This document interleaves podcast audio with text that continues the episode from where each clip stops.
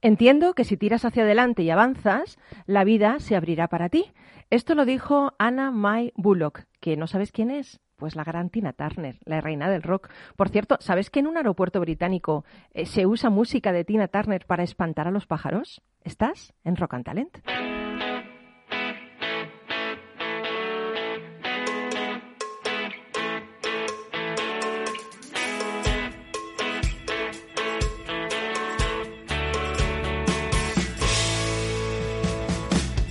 En Capital Radio, Rock and Talent, con Paloma Orozco.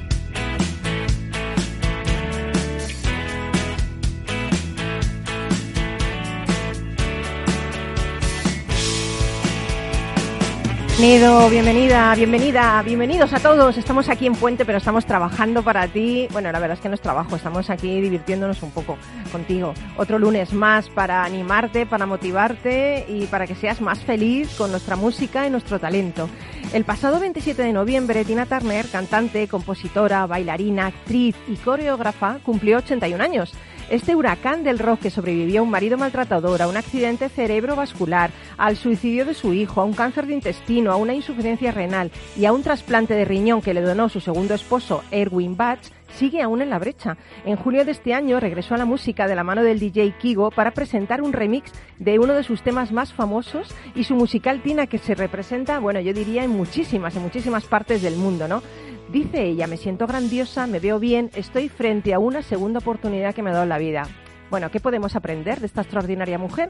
Pues que la capacidad de levantarnos tras cada golpe de la vida es importante, también poner ilusión en todo lo que hacemos, hasta en las más pequeñas cosas, tener fe en el presente y en el futuro y sobre todo que los años no deben marcar la medida de nuestro talento. Bueno, pues hoy en Rock and Talent hablaremos del talento senior y lo haremos con personas resistentes que aún siguen en la brecha aportándonos, inspirándonos y, seguramente podremos aprender de ellas muchísimas lecciones de vida. Hoy nos acompaña en el estudio don Antonio Garrigues Walker, que es una de las personas más reconocidas y respetadas del ámbito legal, empresarial y social en España y además superviviente de este maldito virus que estamos eh, ahora padeciendo. Su experiencia la ha plasmado en un libro súper interesante que se llama Sobrevivir para contarla. Buenos días, Antonio, ¿qué tal? Oye, te, acércate un poquito el micro, que si no, ahí está. Es que estamos hablando con mascarilla, claro, y soy un poco lejos. A ver, Me acerco. Ahora, ahora ya se nota que ya me llama fuerza. bueno, luego nos vas a contar, ¿no? Este libro y nos vas a contar un montón de cosas, ¿no? Lo que tú me preguntes. Oye, yo te voy a tutear porque es que eres muy joven. Yo también, porque eres todavía más joven que yo. Bueno, bueno, pues eso, como estamos entre gente joven, nos vamos a tutear. Y luego para joven, para joven, para joven, un joven de 88 años que se llama Andrés García Carro, que contactaremos desde La Coruña con él. Eh, las redes sociales le han bautizado como el The Spanish King, un modelo influencer que es un fenómeno de masas y que es un crack. Luego hablaremos con él. Y luego César, César Espinel, buenos días. Muy buenos días, ¿qué tal? Bueno, tú eres joven, ¿no? Pero tienes un alma, tienes un alma anciana, que es bonito esto, ¿eh? Sí, es muy bonito, es verdad. Es, verdad, ¿eh? Sí. Bueno, eso espero. Yo también, ¿eh? Oye, nos vas a hablar, eh, bueno, eres experto en mitología, en simbología, tenemos el lujazo de tenerte muchos lunes y hoy nos vas a hablar de la ancianidad sagrada. Qué bonito, ¿no? Es un tema maravilloso, maravilloso, muy desconocido también y espero que, bueno, que nos guste a todos y que disfrutemos con Bueno, pues mira, nosotros creo que somos de Best y los que están al otro lado, que son cada vez más, sois también de Best. Y Miki Garay, que está a los mandos de todo esto, también es de Best. Así que con The Best y Tina Turner, empezamos.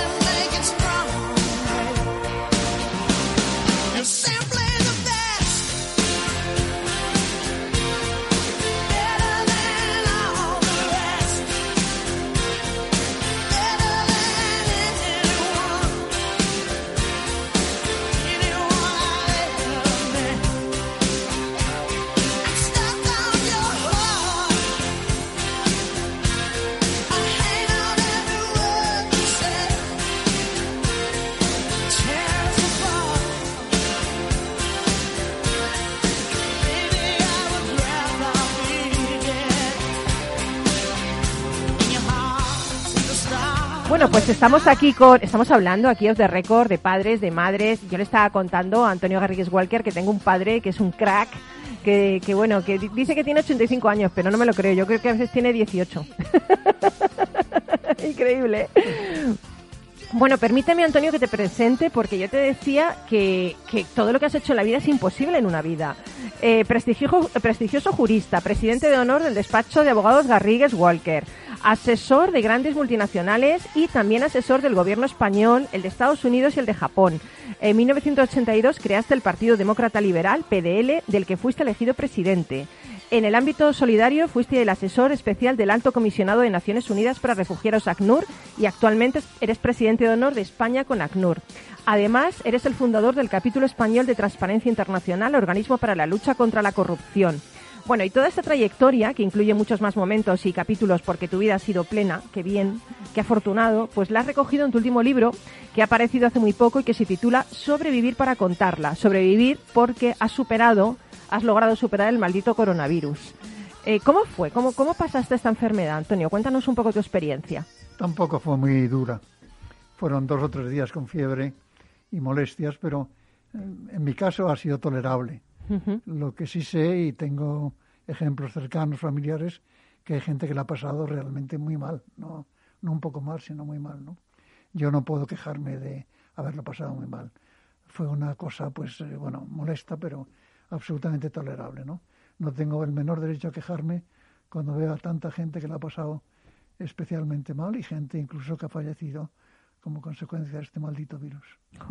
madre mía, pues hablas en tu libro de la fragilidad de la especie humana, eh, cuentas cómo la gran enseñanza de la pandemia es que, nos recuerda todos los días que somos seres biológicamente frágiles, ¿no? que en el fondo somos animales. ¿no? Eh, ¿cómo, ¿Cómo podemos olvidar esto? Porque yo creo que la gente lo, está, lo ha olvidado. ¿no? Hombre, de vez en cuando conviene olvidarlo, ¿no? porque no puede estar uno todo el día pensando en que va a venir una pandemia y se nos va a llevar, ¿no? De modo que eso es, desde el punto de vista humano, es lógico, ¿no? Lo que pasa es que, en efecto, periódicamente tenemos pandemias. La última fue hace bastante tiempo, pero volveremos a tener otra dentro de 8 o 10 años y no sabemos cómo será. Y esta, además, parece que es una pandemia dura, una pandemia resistente, ¿no? Y que es un virus difícil de controlar porque muta con mucha facilidad y ese tipo de temas, ¿no? pero que no tiene duda que lo superaremos. Eso está absolutamente claro, que, que la, el ser humano es, es, resiliente. Eh, hemos soportado una cantidad de cosas realmente maravillosas, ¿no? Y lo hacemos siempre bien. Yo creo que eh, a mí lo que esto me genera es una admiración por el ser humano. El ser humano aguanta absolutamente todo. Y somos capaces de superar todo, ¿no? Y eso nos tiene que dar confianza cara al futuro. Y, y, según tú, ¿qué, hemos aprendido? ¿Qué deberíamos haber aprendido de estos de estos diez meses ya de pandemia? La humanidad nunca aprende mucho de las cosas. en cuanto pasa el tema, pues se pasa el tema y ya está, ¿no? Es decir, en cuanto ya no haya, en cuanto el, virus desaparezca, eh, bueno, pues yo creo que viviremos una época estupenda, pues porque la gente estará encantada de haber superado una situación como esta y nada, ahora parece imposible que haya una época en la que no hablemos del coronavirus, pero vendrá una época en que ese tema desaparecerá, ¿no? Y yo creo que va a ser una época importante, porque el haber superado esto genera en la sociedad una especie de alegría y de satisfacción de haber eh, sido capaces de hacerlo, ¿no? Oye, ¿y por qué escribiste el, el libro? Bueno, pues porque me lo sugirió Roger Domingo de Deusto, me dijo que le parecía una buena idea el dar un ejemplo, y además porque tuve la ayuda de, mi amigo Antonio Maldonado, que me ayudó muchísimo a hacer el libro, aunque pone ahí con la colaboración, la verdad es que fue mucho más que la colaboración, es que dio una cantidad de datos y de instrumentos y de, y de lecciones estupendas. De modo que por eso lo escribí, porque, porque me lo indicaron que quizá fuera interesante, vamos. Otra cosa, eh, otro aspecto ¿no? destacado de este libro es el de señalar, como H.G. Wells, que me encanta, es un autor que, a mí me encanta, que conviene que no todo pase en vano. ¿Cómo podemos conseguir que, nuestros esfuerzos ante estas situaciones como las que nos están sucediendo no nos parezcan absurdos o vacíos? O sea, ¿qué podemos hacer para decir, oye, vale, lo estoy, estoy pasando por esto, pero, pero no va a ser vacío, no va a ser absurdo, todo pasa por una razón. ¿Por qué razón crees que está pasando esto? Bueno, pues lo que hemos dicho antes, que somos seres biológicos y que de vez en cuando tenemos que sufrir este tipo de consecuencias, ¿no? lo hemos venido haciendo desde hace muchísimas décadas y, y seguro que lo seguiremos haciendo. Si alguien cree que ya después de este virus se acabaron los virus, se equivoca. La, la, somos seres biológicos y de tiempo en tiempo aparecerán otros virus que nos hagan también mucho daño, ¿no? O sea, que tenemos que practicar ahora, ¿no? Es en, entrenamiento. Porque si va a venir más cosas, yo ya me, que me pille entrenada, ¿eh? Te digo, ¿eh? Porque, madre mía. Tuvimos, tuvimos la pandemia del ébola, tuvimos la pandemia de la gripe. la el cólera. ya estamos, vosotros que sois muy jóvenes, pero... sí, gracias. Yo, yo, yo, he vivido muchas cosas de esas, ¿eh? eh a mí me encanta porque hemos hablado fuera del estudio que, la edad eh, no, no, tiene por qué marcar la capacidad de talento de una persona, ¿no? Y yo hay veces que no, entiendo que en la sociedad esta eh, las personas a una determinada edad se jubilen. Yo entiendo que si tú has acumulado experiencia de años, que si has acumulado esa sabiduría, porque eh, me has dicho jubilarse bien, pero no dejar de trabajar, ¿no? Y además se habla mucho de, eso, de, que ya no se contrata a las empresas a la gente joven, ¿no? Digo, perdón, a la gente mayor, solo a la gente joven. ¿Qué opinas de esto? Pues hombre, yo tengo la edad que tengo y tengo que defender mi causa, ¿no? Y por lo tanto, pues pienso que, en efecto, a toda edad se puede aportar ideas y consejos y recomendaciones muy válidas, ¿no? Lo que sí aconsejo a todo el mundo es que no se jubile jamás. Que cambie trabajo, sí, porque llega un momento en que no puedes hacer trabajos especiales, pero seguir trabajando. Eh, seguir trabajando quiere decir seguir levantándote a las ocho, tener sensación de que tienes que hacer cosas y por lo tanto que es, eh, tienes obligaciones objetivas, no, no que te inventes tema. ¿no? Esa es la única forma de mantener la, algún tipo de juventud. ¿no? Eh, el otro es la curiosidad intelectual, mantener la curiosidad intelectual por todo, por la cultura china, la japonesa, la, el mundo africano, el mundo iberoamericano. Es decir, el, el, que no haya nada, nada en el mundo que no te interese. Todo es interesante. Lo que pasa es que para eso somos muy perezosos, pero la verdad es que cualquier tema, por pequeño que sea, en cuanto lo investigas, descubres que tiene un interés realmente admirable. ¿no? Tú sigues haciendo eso yo lo hago y además eh, lo hace muchísima más gente que yo, vamos, no, no, soy ninguna Yo también, ¿eh? yo también, yo comparto pues eso y César también, o sea, creo que somos eh, tres curiosos de la vida, ¿no? Y de las cosas.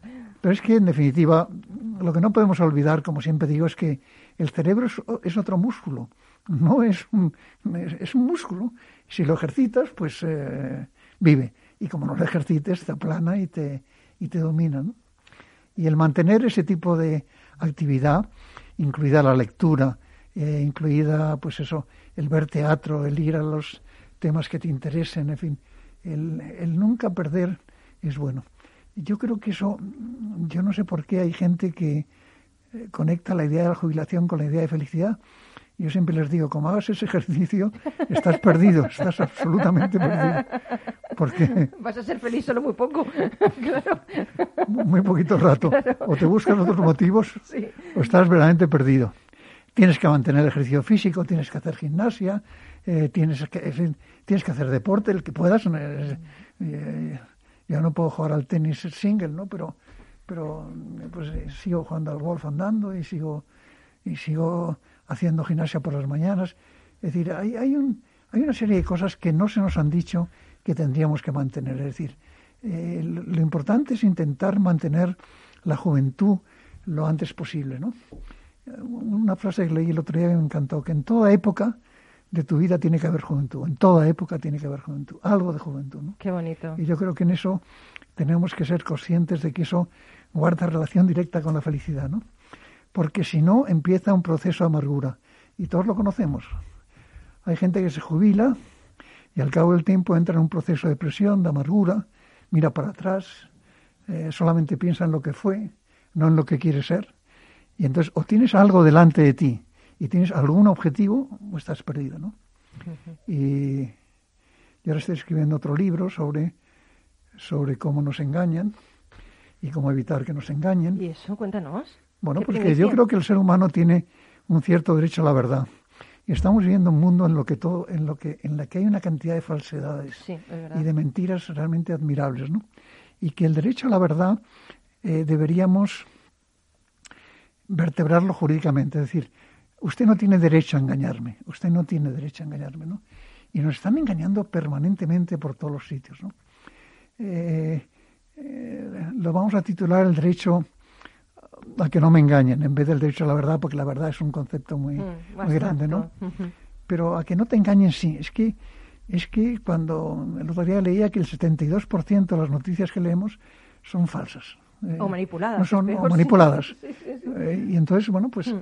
pues yo lo que digo es que eso no puede ser. Es decir, que tenemos que tener algún otro derecho, ¿no? Desde luego. Tenemos que tener el derecho a que no nos engañen. Desde luego, sí, señor. Eh, yo hablando de eso, de ese derecho, ¿no? yo lo relaciono mucho con el tema del liderazgo, ¿no? De cómo, cómo los líderes se enfrentan a pandemias o cómo los líderes se enfrentan a tomar decisiones. Además, eh, tú sabes mucho de eso porque has asesorado muchos gobiernos.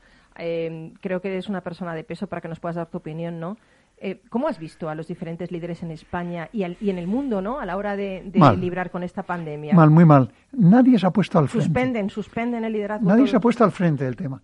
No, a los líderes no hay que pedirles que tengan las soluciones pero tienes que exigirles que te hablen de verdad y que se pongan al frente de la manifestación y que te digan, de tal forma que los creas, que bueno, mire usted, yo no tengo la solución del problema este, pero lo que quiero asegurarles es que vamos a luchar y que vamos a hacerlo y que necesitamos recuperación y que necesitamos, es decir, pero alguien que se ponga al frente no lo hemos tenido ni en España ni en el mundo.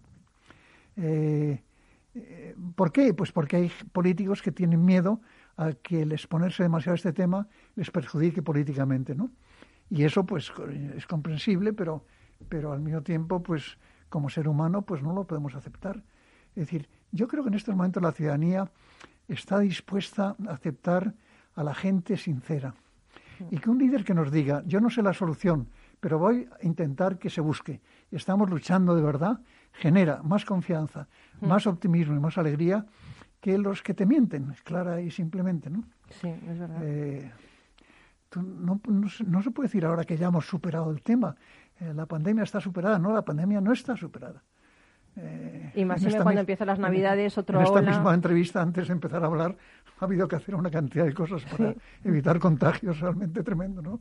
Eh, sí, tenemos un plastiquito para hablar, tenemos la mascarilla, que si las manos, que si hemos abierto la ventana. Sí, sí, madre mía, esto es... hay que hacer un máster esto en Harvard para hacer el programa, ¿eh? en fin, para eso nos pagan, nos pagan para, nos pagan para superar todas estas cosas. Pero qué bonito hubiera sido, de verdad, que yo no hablo ya de, signos políticos, sino de, de personas, ¿no? Que al fin y al cabo los políticos son personas y deberían estar al servicio del pueblo, ¿no? Como, como yo digo, ¿no? Eh, que, que hubieran, se hubieran puesto, como tú dices, Antonio, delante, oye, mira, pues no tengo ni idea de por dónde va esto, me ha pillado como vosotros, pero voy a intentar rodearme de gente, me da igual del partido que sea. Y tenemos expertos buenos y tenemos un equipo bueno y podemos... Pero eh, yo, creo que ese tipo de mensaje ya eh, lo que implica, otra vez volvemos al derecho, al derecho a no ser engañado si, si, si, estamos encantados con la verdad, estamos encantados mm. con la verdad. Además, la verdad solo tiene la verdad y, y, no, y, no, les, y no les criticaremos, sino que al contrario, ganarán, ganarán nuestro precio. Eh, estoy, estoy recibiendo muchos, muchas preguntas en Twitter, pero no puedo ahora dar paso a todo porque estamos ya, nos queda muy poquito. Em, voy a, me gustaría volver otra vez a la idea del talento senior. ¿Por qué el talento senior, sobre todo en España, no está prestigiado? ¿Por qué no, no apostamos por el talento senior en las empresas? Bueno, porque em, se establecen costumbres, que es la jubilación a una determinada edad. Y a una determinada edad, todos lo sabemos, pues puede haber gente que en efecto deba ser jubilada, pero la gran mayoría de la gente podría ser perfectamente utilizada durante mucho más tiempo. Por de pronto la longevidad está aumentando, por lo tanto no podemos aplicar los criterios antiguos.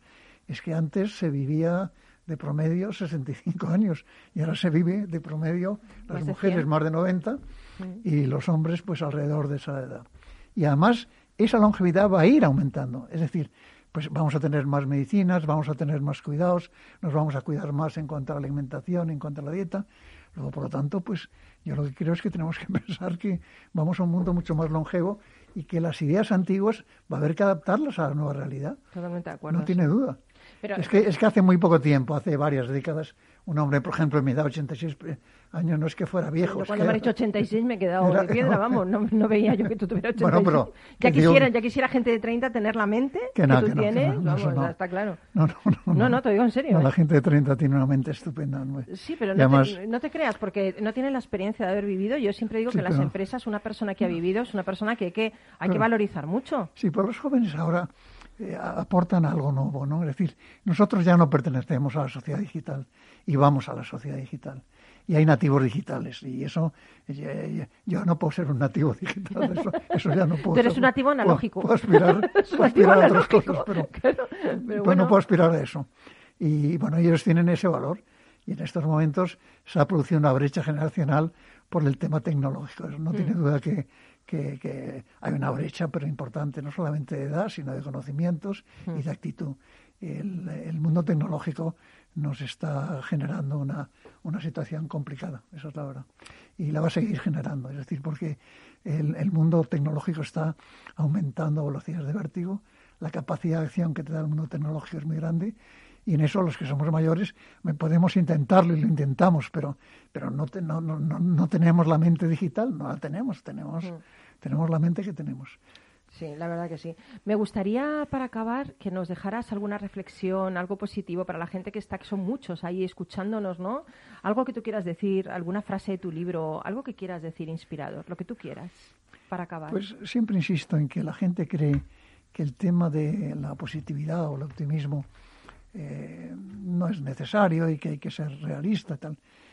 Yo les pido a todo el mundo que se den cuenta de que el ser positivo, el ser optimista, eh, el ser constructivo, es en sí mismo curativo, es decir, es, es, es una actitud, ¿no?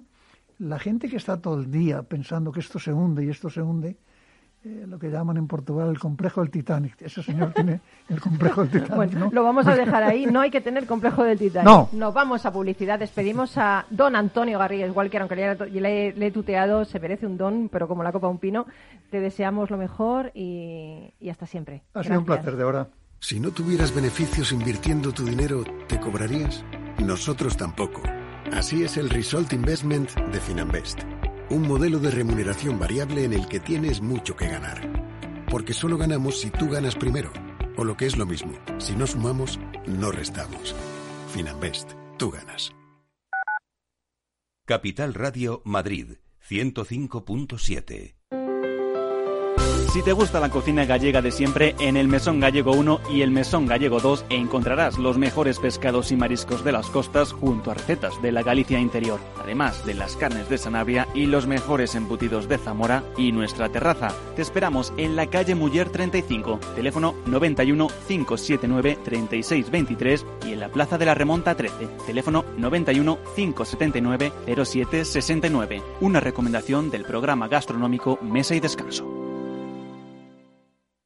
Gráficas Naciones. Más de 50 años de experiencia en el sector de las artes gráficas. Apostamos por la última tecnología tanto en impresión offset como en digital y gran formato. Realizamos todo tipo de impresión. Tarjetas de visita, folletos, libros, vinilos, decoración y montaje de stands. Más información en el 91 629 2145 o en gráficasnaciones.es.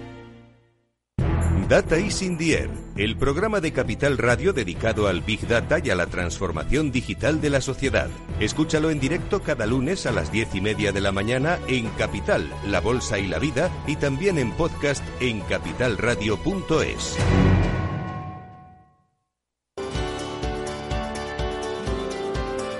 Capital Radio. Aportamos valor. ¿Desde cuándo tiene efecto la suspensión? Cuando exista fuerza mayor. En caso de fuerza mayor, desde la fecha del hecho causante de la fuerza mayor. Por ejemplo, desde que la actividad de la empresa se suspenda por orden de la autoridad sanitaria en el marco de la crisis del COVID-19. Mientras que en caso de causas económicas, técnicas, organizativas o de producción, los efectos serán desde la fecha en que la empresa comunique su decisión a la autoridad laboral, salvo que la empresa establezca una posterior.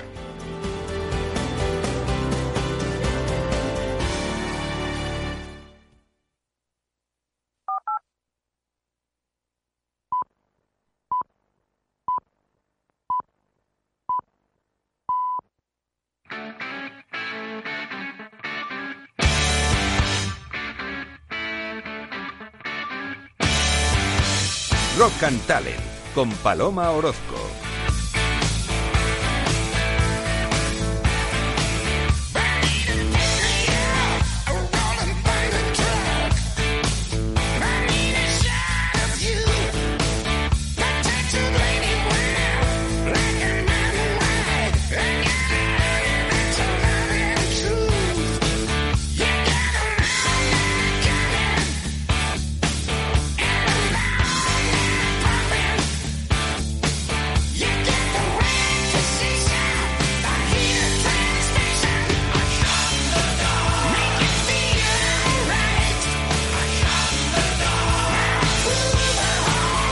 Bueno, es que me encanta, es que me encanta esta canción. ACDC o ACDC, como quieras, eh, Shot in the Dark, del nuevo álbum de ACDC, a mí me encanta. Me parece que, que tiene todo... ¿A ti te gusta, César? Sí, la estoy disfrutando. a mí me encanta esta canción, ¿eh? Te veo ahí ya, no te subes encima de la mesa por protocolo, sí, sí, por educación. Bueno, hemos querido poner esta canción de estos rockeros maduritos, pero que están increíblemente bien, para recibir a un hombre increíble. Eh, se llama Andrés García Carro, le conocen como The Spanish King.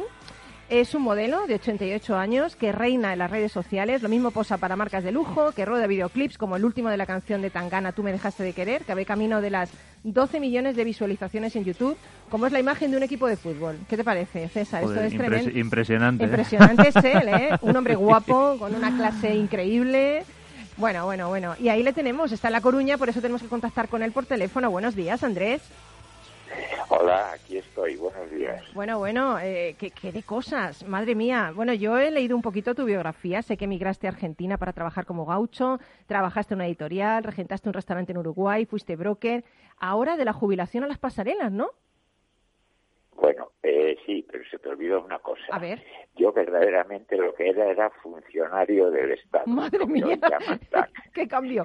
O sea, y, bueno, todo, lo demás está bien, pero yo estuve destinado también en Argentina durante casi 15 años eh, en la embajada como agregado cultural y ahí tuve ocasión de conocer pues desde Borges hasta Sábato, Madre mía la época de la, de la literatura hispanoamericana. Borges era muy amigo mío. Oye, por favor, no, pues, no es que te iba a decir Andrés que antes de empezar la, entrevista es que Borges es uno de mis ídolos. Quiero que me digas cómo era. Pues, mira, pues era una persona encantadora, encantadora. Yo lo conocí en el año 1966 que fue cuando me destinaron a mi Argentina. Y, entonces andaba con María Kodama, pero María Kodama era una jovencita que hacía de Lazarillo de él. Iban a comer todos los días a un restaurante que se llamaba Massims y, yo comía ahí muchas veces porque tenía la oficina al lado. Y bueno, lo conocía él, conocía a su hermana Nora también, que estaba casada con un español exiliado, un escritor, Guillermo de Torres se llamaba. Madre mía, madre mía. Esa faceta no la conocía. No, pues es una faceta súper interesante. Eh, oye, ¿cómo, ¿y cómo de repente te, da por ser modelo? Porque es que estás, estás eh, vamos, eh, petando las redes sociales. Bueno, yo te digo, yo tengo una nieta que trabaja en una, y trabaja en una revista, el oficial, una revista francesa. bueno, eh, y un día vino de vacaciones a Madrid, no sé si era Semana Santa o Navidad, y me dijo, abuelo, ven, baja al portal que te voy a hacer una serie de fotos. Hala, en el portal directamente. fotos, sí, en el portal de casa. Y me hizo una serie de fotos y las publicó primero en la edición china del oficial. Ahí los habrán visto, supongo, millones de gente. Y luego las publicó en, el, en la edición para, para Francia. Bueno, y ahí empezó, ahí empezó. Entonces me llamaron de una de una agencia de modelos francesa eh, que a ver si quería posar para la revista del American Express de Norteamérica y ahí empecé. Madre mía, pero es que de ahí has pasado a marcas de lujo, a rodar videoclips. Sí, bueno, sí, claro, pero bueno, ese, ese primer día precisamente posé pues con todas las marcas de lujo, no solo de ropa, sino de, de joyería, el Cartier, eh, yo qué sé, eh, 20 horas de rodaje. Madre mía, madre mía. 20 veces de ropa, pero, pero cambiar de ropa no significa cambiar. No, no, desde los calcetines, todo. Madre mía, madre mía, madre mía, Andrés. Y, pero te gustó la experiencia, ¿no? A, la vista de los resultados. sí, mira, sí, pues la verdad que sí. Me divierto muchísimo, me da vitalidad, que a estas alturas, pues es lo, lo más recomendable que puede haber. Pero, pero tú no necesitas vitalidad. Si es que yo te he visto, vamos, y es increíble la vitalidad que tienes. A ti pues hace falta que te quiten un poco de vitalidad, ¿no? Mejor.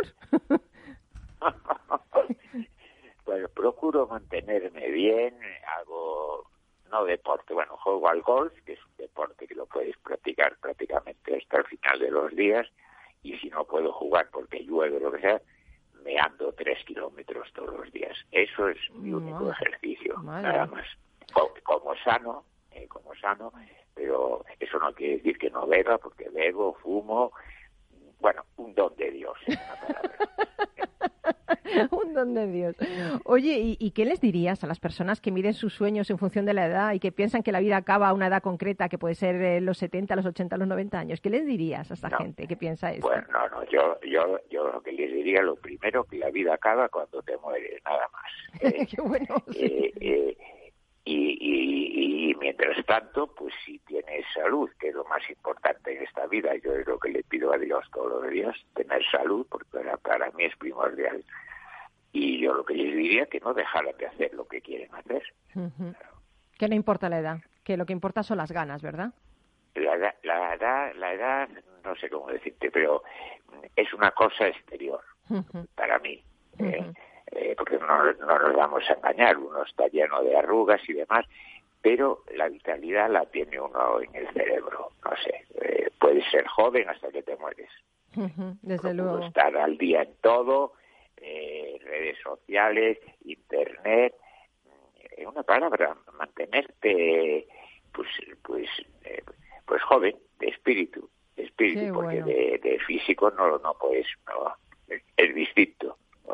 Qué bueno. Oye, ¿y alguna anécdota que te haya pasado? Se me ocurre preguntarte, ¿alguna cosa que te haya pasado? ¿Alguna anécdota en esta nueva vida? Porque hace dos años realmente que, que eres modelo, influencer, ¿no? ¿Algo que te haya pasado que quieras compartirnos?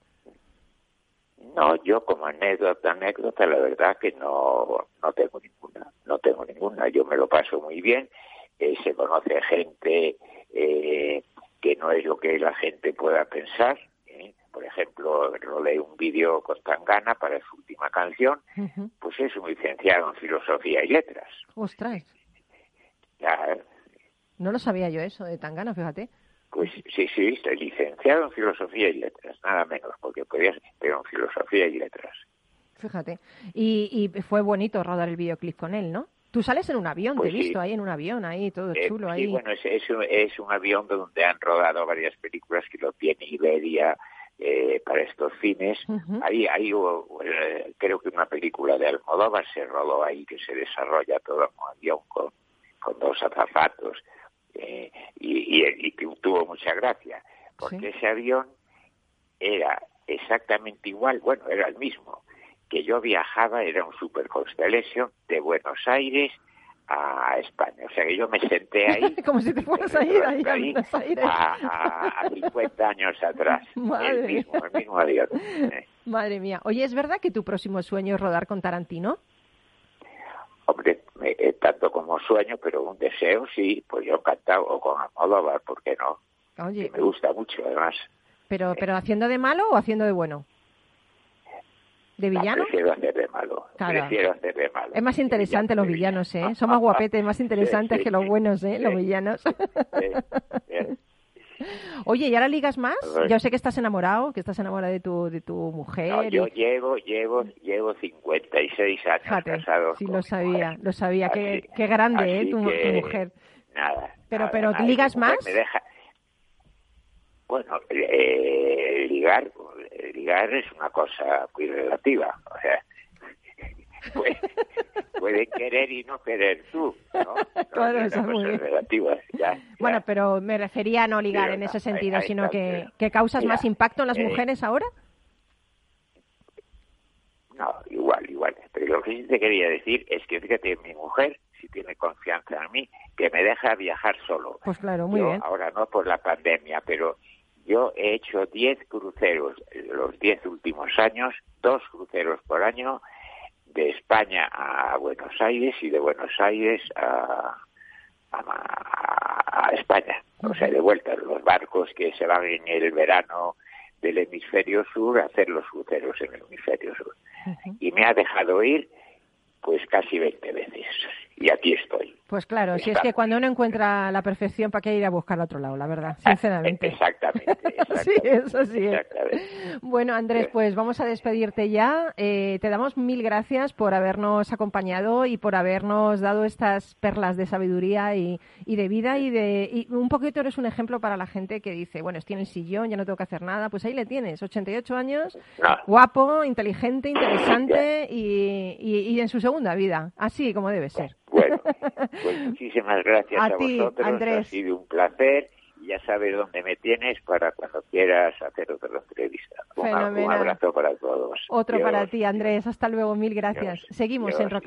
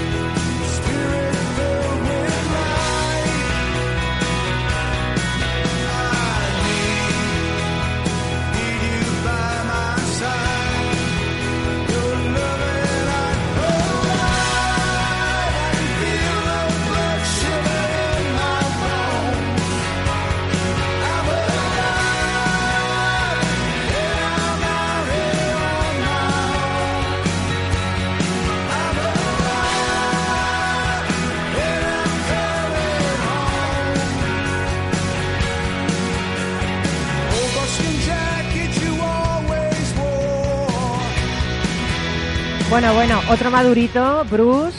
Eh, esta canción además es nueva, Ghost. Eh, o sea, es que vamos, es que mm, no paran, ¿eh? Los maduritos, César. Es que no, esto es un no, parar. Esto es un no parar, te lo digo en serio. Bueno, hoy me encanta. Eh, vamos a hablar de la ancianidad sagrada. Ahí es nada. ¿Pero esto qué es? expliquen, lo expliquen. Qué bonito, ¿no? Ya me suena bonito, pero no sé, no sé. Pues fíjate, es una buena pregunta, porque es verdad que nos suena algo completamente ajeno y se debe a algo que, además quiero recuperar que ha dicho Antonio, que dice que, claro, que actualmente es muy normal llegar a la vejez, a una edad avanzada, pero que es verdad que antes eso lo lograba solamente una pequeña minoría. Y entonces, claro, algo que solamente es característico de grupos pequeños o de poca gente, siempre se le da una pátina de especialidad que solo podemos ver pues en, el lujo o en cualquier otra cosa, algo que solamente está al alcance de unos pocos, ya está revestido de algo importante. Esto es como eh, decía, bueno, es mejor dicho, escribía eh, Luis Piedraíta en un libro, una frase genial, dice, eh, no nos gustan las moscas porque son gratis. Si costasen mil euros, nos las comeríamos en Navidad. Totalmente de acuerdo.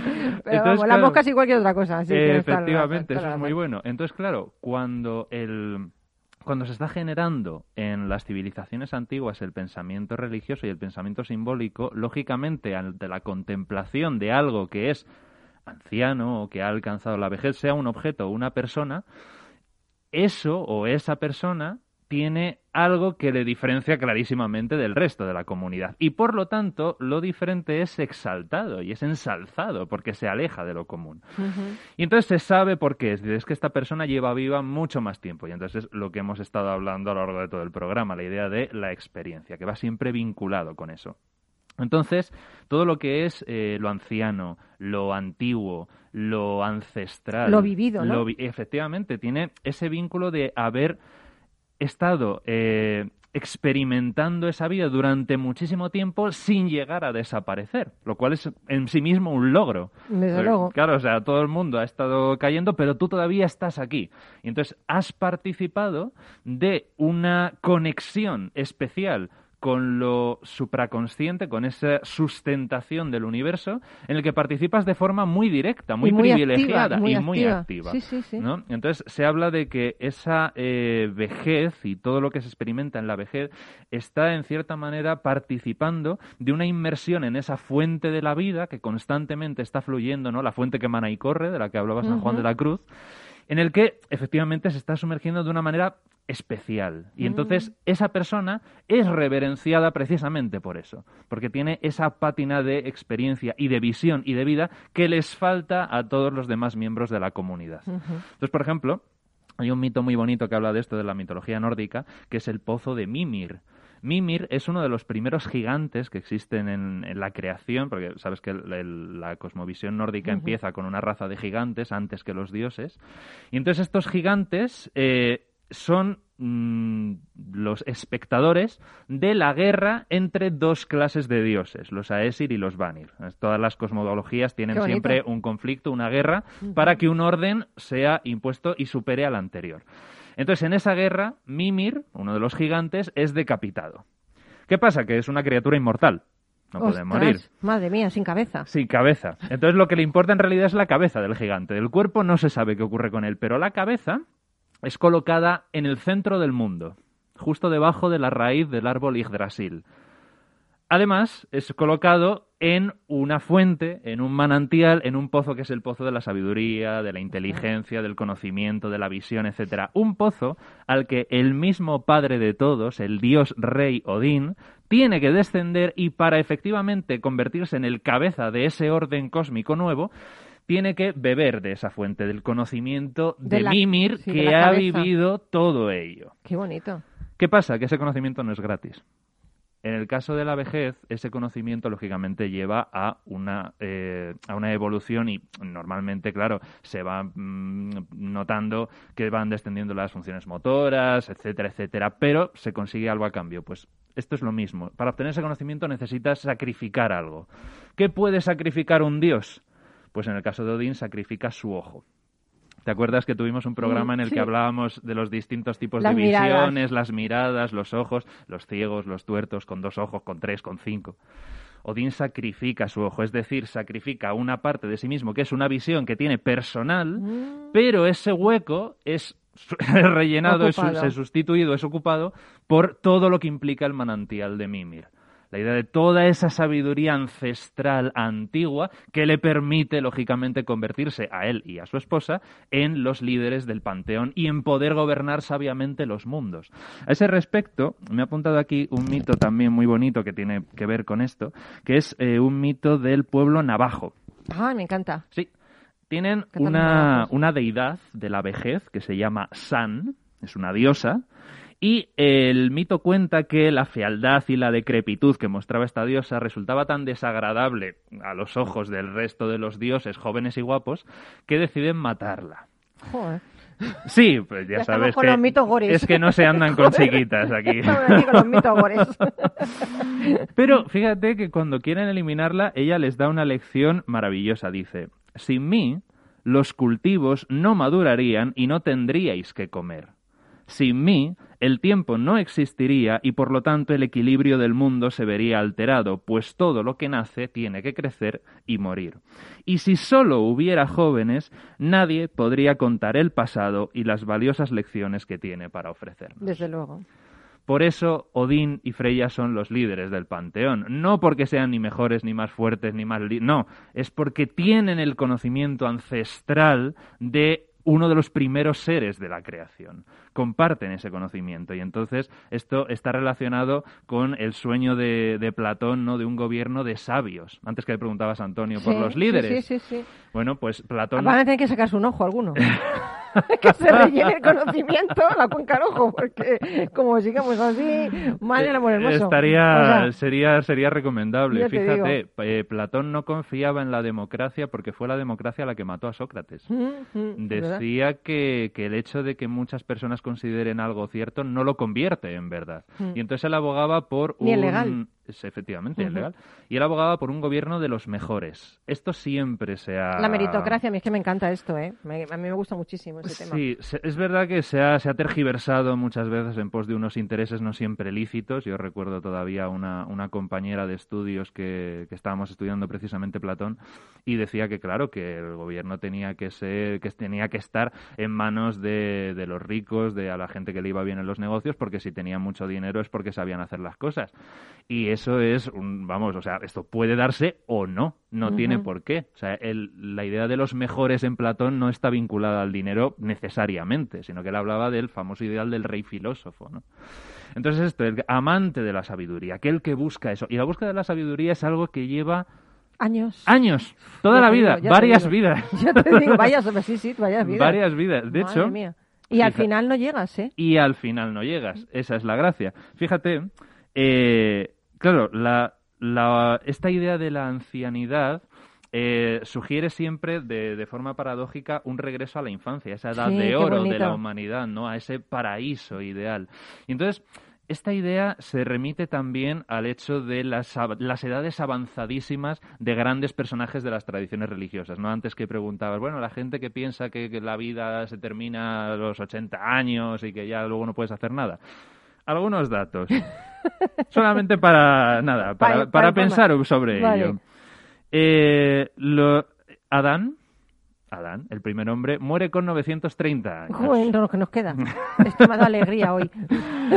Noé con 950. Madre del amor hermoso. Abraham es llamado, llamado, o sea, no muere, es llamado, es decir, empieza su Sí, sí, misión sí, de sí, verdad sí. con 90 Madre mía. años. Madre Luego mía. ya todo lo que hizo. Eh, el dios hindú Brahma se le representa siempre como un anciano. El propio William Blake habla del anciano de los días, ¿no? Como es una idea cabalística medieval de, de lo divino, pero es efectivamente esa ancianidad que representa no decrepitud, sino sabiduría y vida constante y renovación. Madre mía. Eh, tenemos a Moisés también, que cuando Dios le llama en el Sí, Sinaí tiene talludito. 80 años. Sí, sí, sí, sí. ¿Mm? Eh, Muhammad tenía 40 cuando recibe la primera revelación en la cueva del Monte Ira. El Buda alcanza la iluminación con 35. Bueno, y hay escritores que escriben Hay sus escri- mayores eh, obras como Cervantes, fíjate, o sea, el Quijote, me parece, no sé cuándo lo escribió, pero ya había pasado los 50, yo creo. Sí, pero claro, lo que se habla de las etapas de madurez, ¿no? Claro. Que normalmente es, la culminación de toda una carrera. O sea, que me queda todavía mucho, ¿no? Mucho. Nos queda siempre mucho. y Pero a ti te son- queda, a- a- tú eh, decía antes que eres joven, pero tienes un alma, un alma vieja, eso es bonito, ¿no? Porque es un alma sabia, un alma que ha vivido, eso es bonito. Yo también que- creo que yo tengo un alma vieja, menos que, la, que tú, pero, Ah, pero en plan bien, o sea, quiero decir que es un alma que antigua, ¿no? Sí, alma a mí me gusta mucho cómo me, cómo me definió uno de mis clientes en el Museo del Prado, que, me, que al terminar la visita me dijo, eh, tú eres un hombre atrapado entre siglos. Ay, qué bonito. Pues Me yo, gusta yo- mucho. yo soy igual, ¿eh? una mujer atrapada entre siglos, seguramente. Oye, ¿cuándo, Sí. cuándo, cuándo ya tu libro del Museo del Prado? Pues me han dicho que para principios de enero estará listo. el ala, lo- vienes aquí, lo vienes aquí a presentar, Hombre, ¿eh? yo si me dejas, Hombre, no, no, encantadísimo. claro que sí. Bueno, pues oye, mil gracias por estar con nosotros. Nada, Eh, madre mía, me voy a estudiar todo esto que me has dicho, ¿eh? Mejor me apunto a un curso Es tuyo. para estudiar y para reflexionar, sobre todo. Desde Sí, luego, sí, desde sí. luego. Qué, qué bueno. Hay que valorar a nuestros mayores. Desde luego, muchísimo, Mm. muchísimo. Pues, y presenta el libro cuando, no, que no se te olvide, ¿eh? Venir aquí a presentar mí, ese super libro, ¿vale? Yo cuando quieras. bueno, pues yo quería contaros algo con una canción de Neil Young que es súper bonita, que es Power Finger, que me la ha elegido Miki hoy. Y eh, os voy a contar algo que es chulo, ¿eh?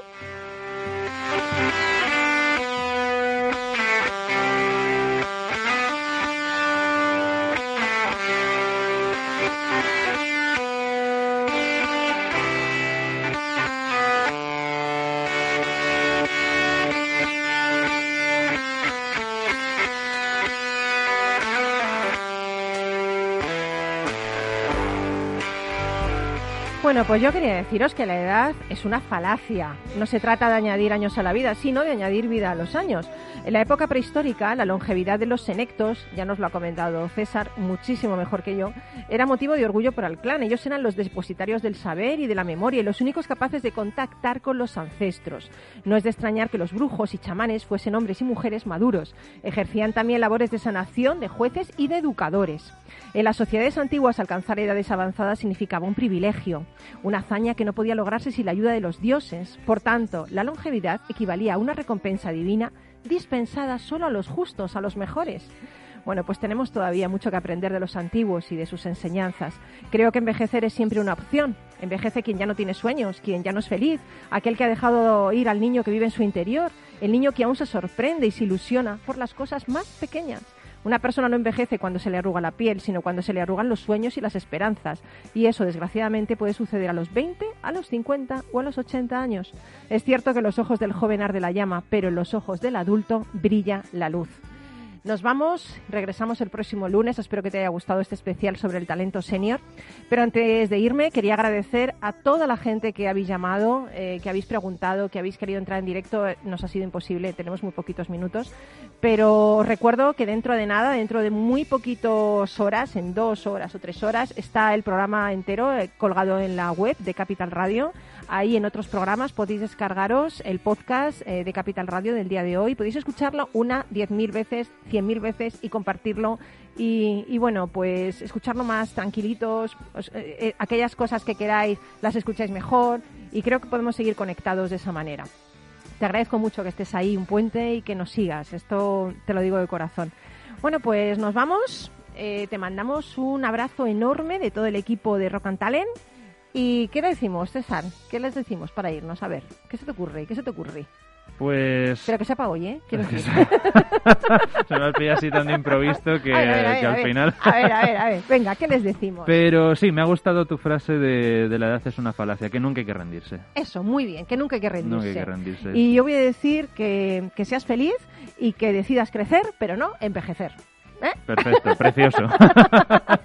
Nosotros crecemos, pero no envejecemos y seguimos aquí. Hasta que el cuerpo aguante. Vamos, impasibles al desaliento. Y, y, nada, te esperamos, amigo, amiga. Te queremos. Un besito muy grande y sé feliz. Buena semana. Chao. Adiós.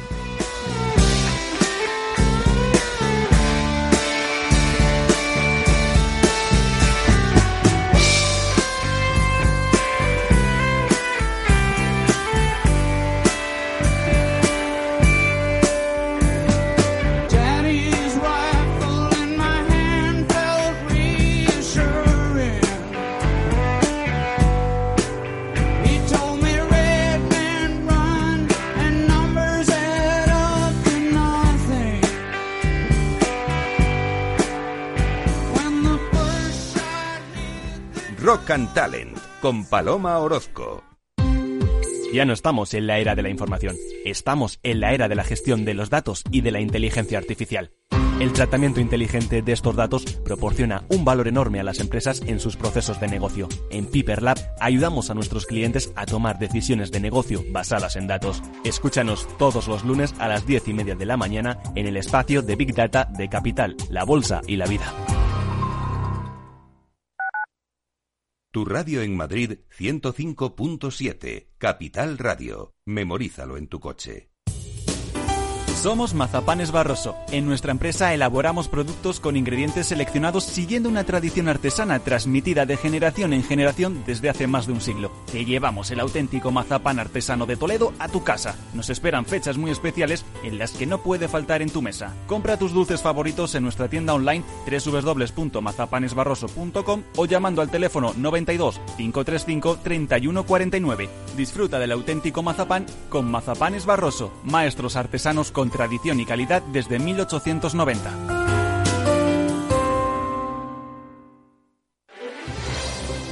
Si quieres entender mejor todo lo que rodea a nuestro sector alimentario, tienes una cita en La Trilla.